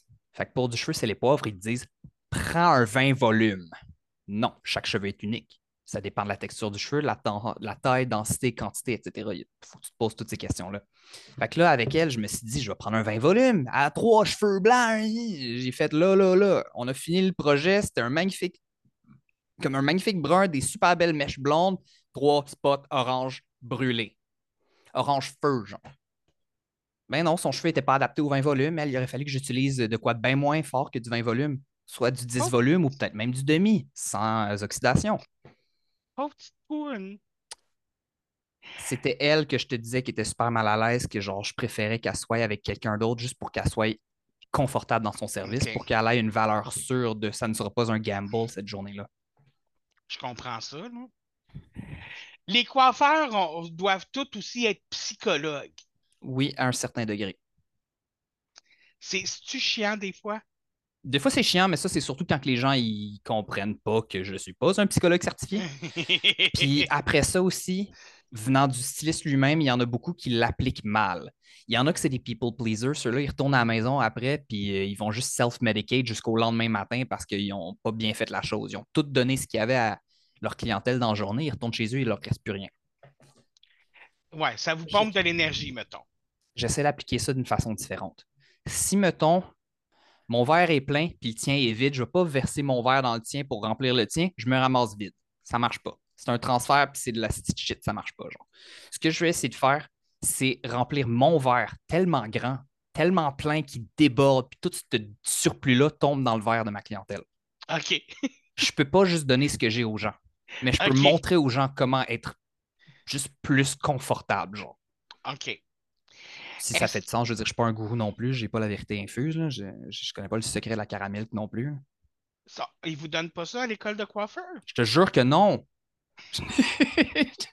Hey, là, je suis Malgré tout ce déçu. qu'ils disent, non. Je suis vraiment déçu. Je suis vraiment déçu. Euh, tous les coiffeurs sont gays pour les hommes, puis tous les coiffeurs, c'est des fuckés pour les filles. Oui. C'est des stéréotypes, oui. Je les aime les pas. Ben, c'est des stéréotypes. C'est pas moi qui ai choisi, là. Je m'excuse. Je, pas. Non, mais. C'est pas vrai, on n'est pas tous gays.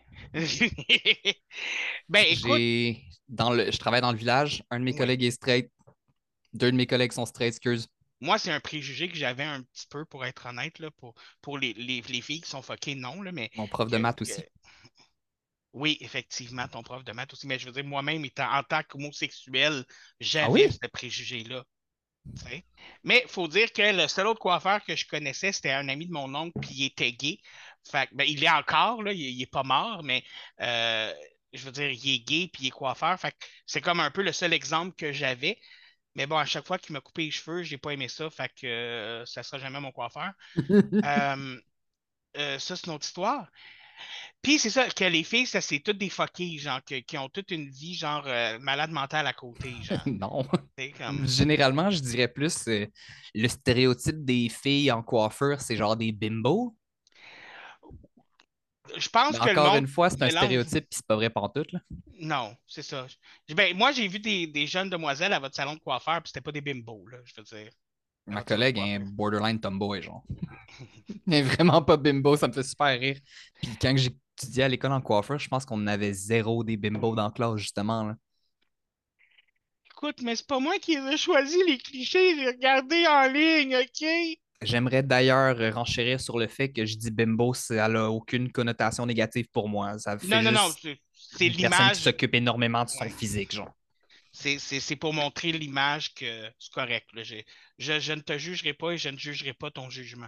Le stéréotype sur les caifeurs, les caifeuses, qui sont Ah, justement ceux qui sont euh, les dumb ones, genre. Ouais. Euh, ceux qui sont pas capables d'évoluer ou d'apprendre euh, des nouveaux euh, skills, puis qui font tout le temps la même une coupe depuis 1859, genre.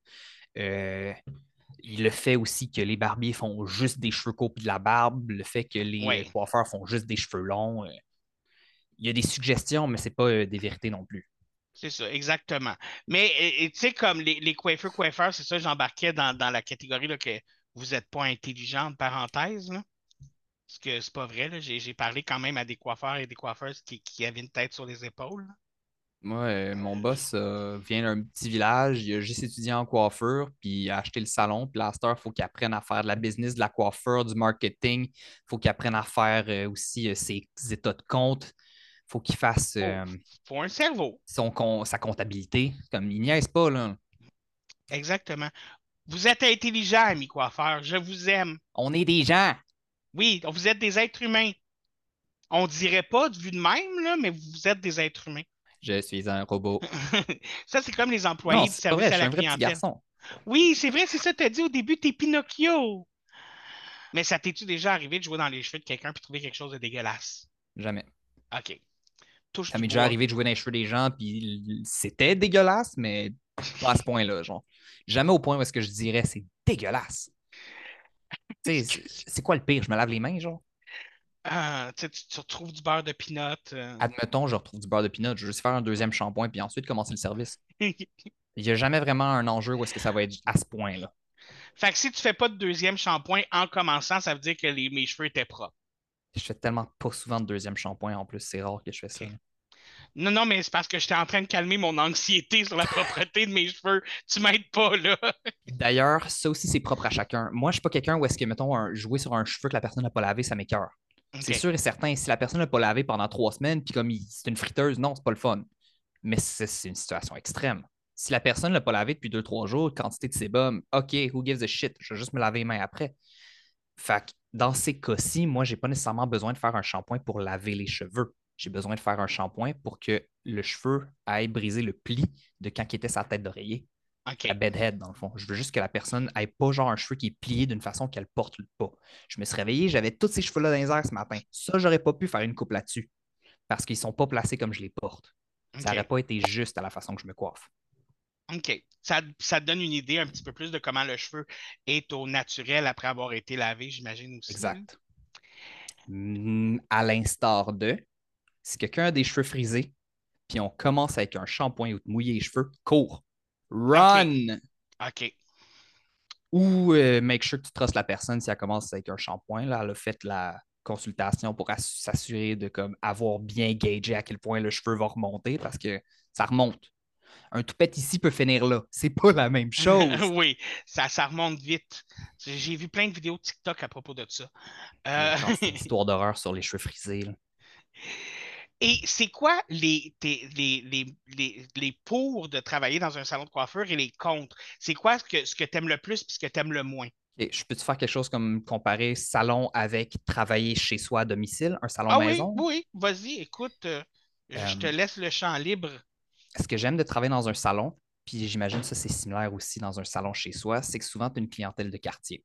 Dans un salon chez toi, c'est peut-être un peu plus large que la clientèle de quartier parce que les gens te recherchent parce que tu travailles, tu n'es pas dans un salon dans le fond. Euh, dans un salon, ce qui est le fun, c'est que tu es confronté avec énormément de gens. Tous les gens qui appellent au salon, c'est une chance pour toi de faire un client potentiel. Euh, les salons sont beaucoup plus achalandés que si tu étais juste, mettons, euh, chez vous. Chez vous, tu n'as pas nécessairement de réceptionniste. Si tu en veux un, il faut que tu engages quelqu'un. Euh, Est-ce que tu es adapté en termes de plomberie chez vous aussi, avec les lavabos qui sont bien placés pour nettoyer les gens, etc.? As-tu une bonne pression d'eau? As-tu ci, as-tu ça? Moi, par exemple, au salon, on travaille avec des lavabos sur le côté. Ce pas des lavabos à l'arrière. Les lavabos à l'arrière, tu es beaucoup plus à l'aise, tu as moins besoin de te pencher, tu peux avoir un meilleur euh, contrôle et reach pour la tête de la personne. OK, OK. Lavabo côté, je suis constamment en torsion, fait que c'est pas nécessairement bon pour le dos. Tu parlais de la, de la jeune, de, ben, de la jeune demoiselle qui a pris sa retraite, euh, qui a eu des, qui avait des problèmes euh, de, de, de, de, dos, de sclérose et tout ça. Et là, tu viens de parler de tes problèmes de dos. Est-ce qu'il y y a beaucoup de problèmes de santé qui viennent avec le fait d'être coiffeur? Oui, c'est très difficile sur le physique d'être coiffeur. Ça n'a pas l'air parce que, tu sais, on fait juste couper des cheveux à longueur de journée de même, mais chaque mouvement que tu fais est un mouvement répétitif qui prend un coup sur ton corps, sur euh, la, le- le- le- la santé de ton corps, on va dire. Oui. Elle, dans son cas, c'est que ça faisait longtemps qu'elle faisait de la coiffure, puis elle prenait pas nécessairement soin d'elle et qu'elle ne faisait pas assez d'exercice ou d'étirement, ou etc. Fait finalement, au fil des années, ça s'est pas mal tout contracté parce que tu remarques, là, en ce moment, mes épaules sont relativement détendues, mais si je travaille, je suis le même. C'est pas bon, ça. Ah. Ça, c'est que- la chose qu'il faut faire attention le plus. Je suis constamment en train de lever les... Là, c'est sûr, j'ai fait les trapèzes, c'est pas un bon exemple, mais on va prendre les épaules.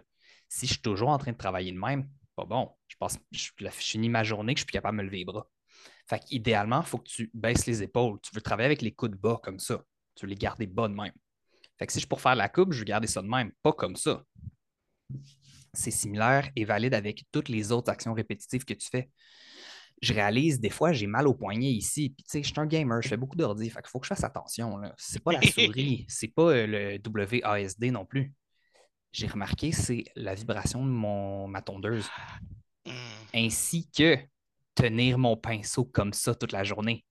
Tenir mon pinceau, je m'attendais pas à celle-là. Ah non? Non, je m'attendais à bien des affaires qui auraient pu être endommageables, mais tenir un pinceau, no way.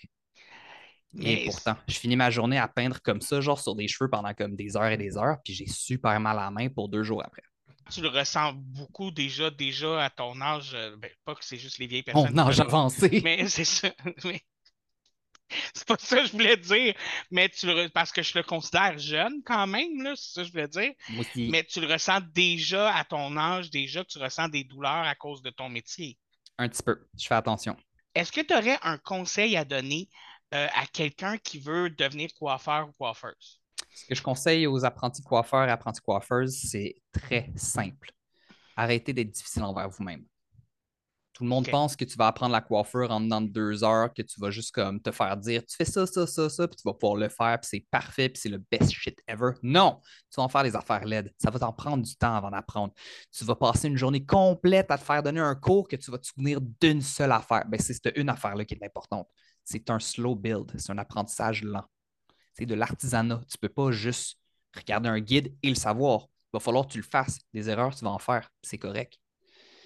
Je suis l'exemple même de la personne qui est difficile envers soi-même, qui veut tout réussir la première fois. C'est pas comme ça que ça fonctionne. Puis c'est correct. Et c'est quoi la qualité principale que tu dirais qu'il faut avoir pour être un bon coiffeur? C'est 30% skills, 70% service à la clientèle. Le plus important, c'est toutes les skills qui viennent avec interagir avec des gens. Le plus important, c'est rendre les gens à l'aise. Parce que Dieu sait qu'il y en a du monde qui sont inconfortables dans ces situations-là ou qui ont vécu des histoires d'horreur ou traumatisantes dans le passé. C'est pas à toi de décider. C'est toi. en- la façon dont j'essaie de considérer ça, c'est qu'en tant que styliste, toi, tu es juste là pour essayer d'agrémenter la journée de la personne. Jamais de façon négative. Tu veux toujours essayer d'améliorer sa journée. C'est sûr et certain que tu ne veux pas te sacrifier en même temps. Moi, je vais améliorer sa journée en ayant une super bonne conversation avec la personne. On va chiller ensemble une heure ou une heure et demie ou deux heures, puis je vais te faire des beaux it, là. Mais déjà, juste ça, ça fait énormément pour la personne. Nous, on s'en pas, on s'en rend pas compte. Ça fait chaud au cœur. Comme on fait des cheveux à longueur de journée, on s'en rend pas compte. là. Pour nous, c'est juste une coupe de plus, mais on sait jamais quand est-ce qu'on va pogner la personne qui, ça fait 12 fois qu'elle va dans un salon puis qu'elle se fait ruiner les cheveux, puis là, tout à coup, bam, elle a enfin trouvé la personne qui est capable de faire ses cheveux. Mais crois-le ou non, il y en a sept des personnes sur, rue- sur ma rue qui sont capables de faire les cheveux. Mais il y a juste une personne sur ce rue-là avec qui elle s'entend bien, c'est moi. OK. Bon, bien sûr, il y en a peut-être d'autres, là, elle n'a pas rencontré tout le monde, mais c'est ça qui est important. Des gens qui sont capables de faire tes cheveux, il y en a plus que tu le penses. Des cheveux parfaits, ça n'existe pas. On va baisser nos standards, puis on va juste s'en tenir à des beaux cheveux. Par contre, l'expérience que tu as à interagir avec cette personne-là, c'est ça qui est important. J'ai déjà eu une expérience où est-ce que la personne a retiré des chunks de cheveux. C'était la seule fois que j'avais les cheveux longs dans ma vie. J'ai jamais eu les cheveux longs après. Elle m'enlevait des mèches, puis j'ai demandé de m'enlever un pouce. Elle m'enlevait des mèches. Bref, ça, c'était quand j'étais un enfant. Ma mère, elle a mis fin au service parce qu'elle voyait que j'étais visiblement pas bien sa chaise. Mais c'est même pas ma pire expérience. Ma pire expérience, c'est quand je me suis assis sur la chaise du barbier qui m'a jamais parlé tout le long du service, qui a juste fait mes cheveux puis qui est passé au prochain. Je suis retourné à la maison. Non seulement le service était de la sainte marde, mais il a fallu que je refasse mon fade moi-même dans le miroir. Hey, si, s'il avait fallu que tu ne me parles pas tout le long, écoute, moi, je sors du salon de coiffure et dans ma tête, tu m'as haï. Euh, J'étais la pire personne Exact. que tu as rencontrée dans ta vie. Euh, tu aurais préféré mourir que de faire mes cheveux, là. C'est ce que je me dis, moi. Si on y va aussi avec quelque chose de peut-être un peu plus réaliste, moi, je me suis considéré comme si j'étais fuck all pour cette personne-là. He doesn't give a shit. J'y donne l'argent, that's it. Ben, c'est ça. Mais écoute, t'en parles puis je me sens pas bien. Ça, c'est rare que je dis ça, mais la coupe était laide et dégueu. C'est rare. J'aime pas ces choix de mots-là parce que tous mes clients qui se sont fait de la coupe pendant la pandémie, ils étaient toutes belles, les coupes. Il manquait de texture, mais c'était beau. C'est rare que je vais dire ça, mais là, c'était laid. C'est un professionnel formé pour faire ça. fait que ça, tu considérerais que c'est un mauvais coiffeur. Mais non, il y avait peut-être une mauvaise journée. OK. Mais c'est quoi pour toi, justement? Là, j'ai comme d'autres questions qui me viennent en tête parce que justement, c'est la fin du podcast. Puis c'est Mais là aussi- que mon cerveau s'allume. Il y en a a lot to unpack. C'est, c'est, ouais, c'est ça. C'est quoi un mauvais coiffeur pour toi? Et quel défaut une personne aurait que tu dirais, si tu as ce défaut-là, va pas en coiffeur? Quelqu'un qui est en retard. OK.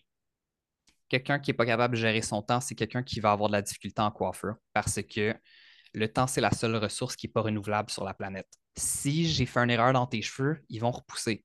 On est capable de refaire la couleur. Par contre, le temps, le 30 minutes que j'ai pris à faire tes cheveux, tu ne vas jamais le revoir. Puis, oui, OK, on pourrait dire le temps, c'est de l'argent. C'est même pas ça. C'est juste que le temps, c'est vraiment, c'est vraiment la seule ressource que tu vas jamais pouvoir renouveler, que tu vas jamais pouvoir réavoir. Une fois que c'est passé, c'est passé, c'est derrière toi, that's it. Fait fais en sorte que tu ne fais pas perdre le temps aux gens. Moi, je me sens mal quand je fais attendre ma clientèle 10 minutes, 15 minutes. À toutes les fois, ils me disent oh, c'est correct, pas de problème, fais-toi-en pas. Mais god damn, je me sens pas bien. Parce que cette personne-là a prévu s'en venir à une certaine heure, puis elle a peut-être quelque chose d'autre après. Au même titre que je ne vais vraiment pas la trouver drôle si, mettons, euh, je m'attends à finir à 6 heures, puis j'ai une couleur qui s'étire jusqu'à 7 heures. Je vais le faire. Je ne vais pas juste m'en aller mid-service, mais je ne vais pas être content parce que j'avais prévu faire quelque chose après le shift à 6 heures. Je, ne veux pas te call out, là, mais euh, je, suis- je suis souvent le jeudi. Dis-le pas! euh, Dis-le pas! je suis souvent ton premier client de la journée parce que je prends souvent le même spot. Tu me fais tout le temps attendre 5 à 10 minutes, là, hein? Je le sais, man. Moi, j'ai de la misère avec ça parce que je prends mon temps quand je fais des cheveux, là. Mais écoute, je dis ça comme ça, mais c'est pas. Attends, je veux juste mettre une parenthèse, là. Je dis ça pour te call out, mais c'est en joke parce que ça, c'est quelque chose qui me dérange vraiment pas, là.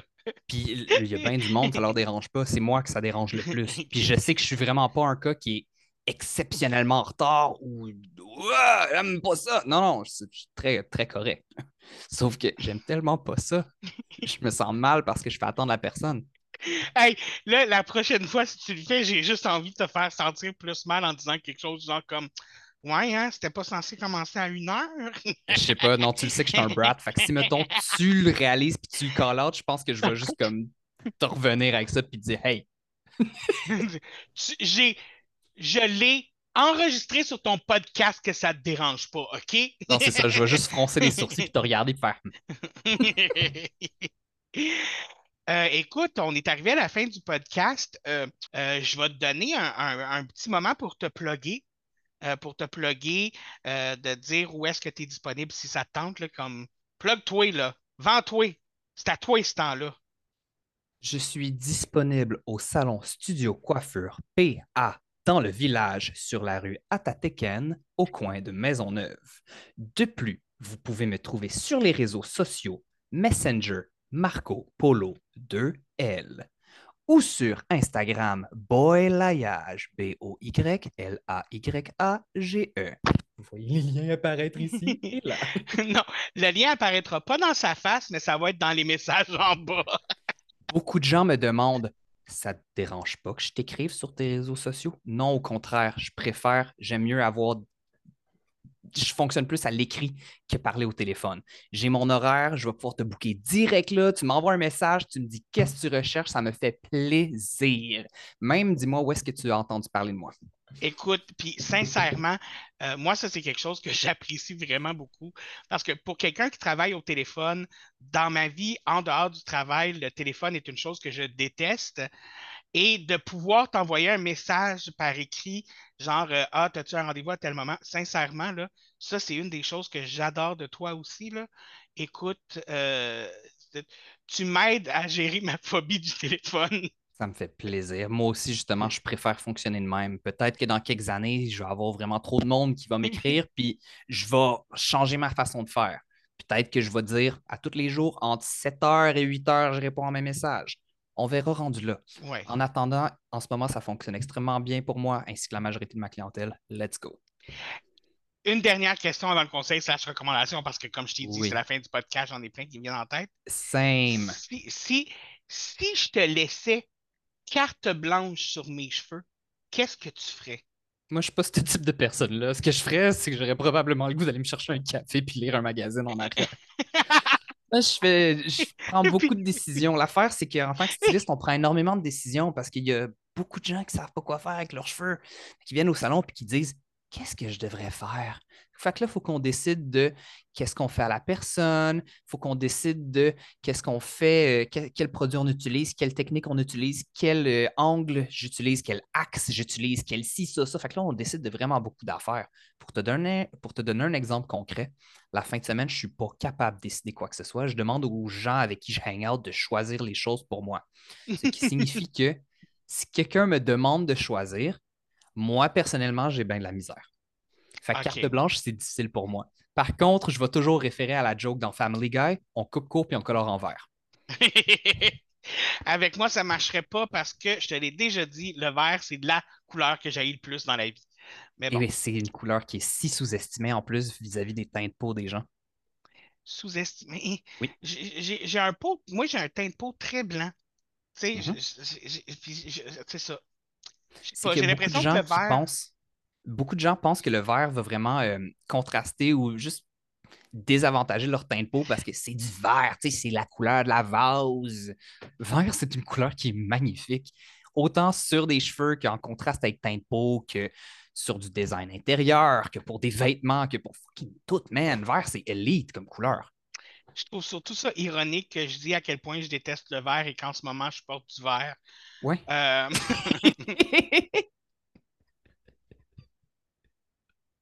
Avec la lumière, il ressort pas mal flash, le vert. Lune. mais ça compte pas. C'est- pas vraiment un chandail vert. C'est un, une veste euh, Nightmare on Elm Street. C'est un comme. concept. C'est un goodies plus qu'une vraie couleur verte. C'est une expérience. C'est ça, exactement. Je finis toujours mes podcasts par un conseil slash recommandation de la semaine. Est-ce que tu aurais un conseil slash recommandation de la semaine pour mes maladreuses? Oui, j'en ai. Achetez des bons produits en salon. Achetez pas des produits en pharmacie et en épicerie parce que la différence de qualité est nette. Oui, il y a une différence de prix, mais pour être franc, t'en utilises tellement moins que ça te revient au même. Mais la qualité du cheveu, c'est un monde de, de différence. Puis surtout, oubliez pas votre vitalisant. Oui, faites pas comme moi. Ne suivez pas mon exemple. Je sais, ça sonne con puis superficiel, mais comme pour vrai, euh, ça paraît. Je parle de que j'en ai pas mis, produits, ou- de vitalisant, tout le kit, comme c'est vraiment important pour le cheveu. Dans notre cas, c'est parce que, tu sais, on... c'est beaucoup d'entretien des cheveux colorés. là. Nous, on n'a pas le choix, sinon on va retourner faire la couleur à tous les deux semaines. Puis ça coûte quand même cher faire la couleur. Il faut l'entretenir. Mais avant que tu me parles de l'importance du revitalisant à notre premier rendez-vous, tu as été la première fois à mon coiffeur, jamais je mettais du revitalisant dans mes cheveux. Mais tu as, tellement insisté la première fois que j'étais comme, OK, non, je vais en mettre. Je suis pas en train de dire je te pète un bras si tu mets pas de revitalisant. Je, Non, non. je veux juste que tu comprennes c'est quoi c'est quoi la différence que ça fait d'en porter puis de pas en porter. Puis je suis pas en train de dire genre ben tes cheveux sont juste un petit peu plus brillants. Non, c'est qu'ils cassent moins, ils poussent mieux. C'est tous les avantages que les gens ils veulent puis qu'ils me demandent toujours comment je fais pour atteindre cet avantage-là, ce résultat-là, puis ils sont jamais prêts à mettre des produits dedans ou quoi que ce soit. Ben c'est ça le secret des cheveux, c'est les produits. C'est bien plate à dire, mais c'est les produits puis l'entretien. Fait que mettre des, des bons produits, c'est toute la différence. Moi, ma recommandation, ça va être vraiment lèche-cul. Mais écoutez, vous avez besoin d'une coiffure? Allez voir Marco. C'est là que j'aimerais juste comme genre dire les petits caractères, genre, ou le dire le site web euh, www.marco. ben, ben, ben vite qui passe en bas de l'écran, genre. Ça serait une bonne idée, mais je ne suis pas encore assez bon avec l'édit de mes affaires. Après trois ans, j'ai pas encore assez de. de... C'est ça. Il aurait fallu Et- que je prépare mon carton, genre. Oui, exactement, qui passe en dessous. Euh, et là-dessus, on se revoit la semaine prochaine alors qu'on apprend comment déchirer les draps de ton ex sans qu'il appelle la police. J'ai jamais fait ça. Des ciseaux bien tranchants. La grosse maladresse. vous a été présenté par David Morancy. Par David Morancy. Par David Morancy.